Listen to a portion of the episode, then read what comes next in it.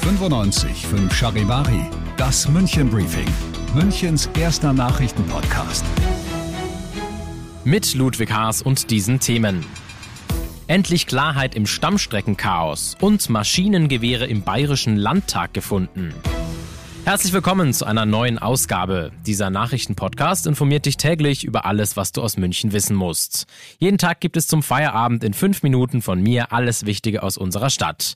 Jederzeit als Podcast und jetzt um 17 und um 18 Uhr im Radio.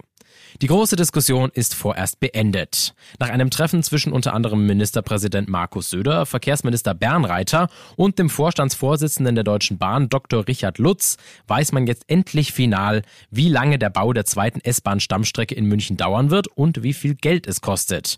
Und da mussten alle Beteiligten erstmal schlucken. Bahnchef Lutz hatte dann die Aufgabe, die unbequeme Wahrheit zu präsentieren. Unterm Strich heißt das, die Gesamtkosten erhöhen sich auf 7 Milliarden Euro und setzen sich zusammen aus 5,5 Milliarden Euro Bau- und Planungskosten sowie einem im Vergleich übrigens zu früheren Kostenanschlägen deutlich erhöhten Risikopuffer von 1,5 Milliarden.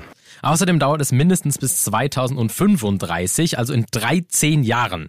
Auch Ministerpräsident Söder wirkte sich der enormen Konsequenzen der Verzögerung und Verteuerung bewusst. Er beschrieb eine Fortführung des Baus dennoch als unabdingbar und stellte nochmal einige der Gründe dar. Lange war die Schuld ja immer hin und her geschoben worden. Neben den gestiegenen Baukosten, was jetzt nicht so überraschend ist, es gibt kein Projekt, das nicht teurer wird in der jetzigen Zeit, ist es zum einen vor allem die Umplanungen. U9, Ostbahnhof, Rettungsröhre, noch andere. Ich will darauf hinweisen, keine der Umplanungen ist durch Bayern veranlasst worden, sondern aus unterschiedlichen Gründen. Einsprüche der Bürger, äh, beispielsweise auch Wünsche der Stadt München, die wir dann unterstützt haben, oder auch von der Bahn selbst als Sicherheitsgründen eingeführt worden. Maschinengewehre unter dem Bayerischen Landtag gefunden. Und zwar bei Bauarbeiten für ein neues Besucherzentrum. In einer Holzkiste wurden die Waffen, teils aus dem Ersten Weltkrieg, gefunden, genauso wie Munition, Champagner und Kerzenhalter. Ob der Raum, in dem alles gefunden wurde, mal eine Waffenkammer war, das bleibt vorerst ein Mysterium. Der Landtag ist ein historischer Bau, der Fund sei ein sichtbarer Beweis für dessen Geschichte, so Landtagspräsidentin Ilse Aigner. Auch interessant, in den Gebäudeplänen hätte der Raum eigentlich mal mit Schutt gefüllt sein sollen. Du bist mittendrin im München Briefing, das ist Münchens erster Nachrichtenpodcast. Und nachdem wir ja schon über München gesprochen haben, werfen wir jetzt noch einen Blick auf das Wichtigste aus Deutschland und der Welt. Es ist ein gigantisches neues Hilfspaket. Die Bundesregierung will Verbraucher und Unternehmen wegen der stark steigenden Energiepreise mit einem Abwehrschirm von bis zu 200 Milliarden Euro stützen. Es soll also eine Gaspreisbremse geben. Die umstrittene Gasumlage ist dagegen vom Tisch. Charivari-Reporter Uli Reitinger. Die Gasumlage war von Anfang an politisch handwerklich kein Glanzstück der Bundesregierung. Erst war sie so gestrickt, dass auch Unternehmen davon profitiert hätten, die Milliarden Gewinne machen. Und dann kam die Verstaatlichung des Energieriegels Riesen Juniper dazu und die Frage, darf eine Umlage erhoben werden, die einem Staatsunternehmen zugutekommt? Die Frage ist jetzt irrelevant, denn die Regierung vollzieht die 180-Grad-Wende. Statt uns Verbraucher zusätzlich zu belasten, sollen wir jetzt mit einer Gaspreisbremse entlastet werden.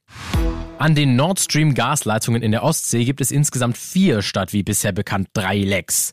Nach Überzeugung der NATO sind die Lecks wohl auf Sabotage zurückzuführen. Aus Brüssel Charivari-Korrespondentin Sarah Geiserde. Die NATO-Staaten erklären, alle derzeit verfügbaren Informationen deuten darauf hin, dass dies das Ergebnis vorsätzlicher, rücksichtsloser und unverantwortlicher Sabotageakte ist. Einen möglichen Verantwortlichen nennen die Verbündeten in ihrem gemeinsamen Statement nicht, aber sie machen deutlich, jeder vorsätzliche möglicher Angriff auf die kritische Infrastruktur der Bündnispartner würde mit einer gemeinsamen und entschlossenen Reaktion beantwortet werden.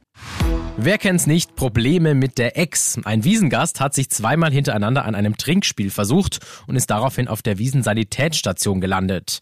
Der etwa 30-Jährige habe auf einmal eine Maß Bier auf Ex, also in einem Zug, austrinken wollen, berichtet die Eiche-Ambulanz am Donnerstag. Da dummerweise seine Begleitungen vergessen hatten, dies zu dokumentieren, ging der junge Mann in die zweite Runde und trank auch die zweite Maß auf Ex. Die Runde 2 sei durch K.O. geendet, berichteten die Sanitätshelfer. Er habe bei der Ankunft auf der Sanitätsstation sehr über Kopfschmerzen geklagt, wegen der Probleme mit der Ex. Gemeint war damit eigentlich aber die Ex-Mass. Ich bin Ludwig Haas und ich wünsche dir noch einen wunderschönen Feierabend. Ciao. 95.5 Charivari, das München Briefing, Münchens erster Nachrichtenpodcast. Die Themen des Tages aus München gibt es jeden Tag neu in diesem Podcast. Um 17 und 18 Uhr im Radio und überall da, wo es Podcasts gibt, sowie auf charivari.de.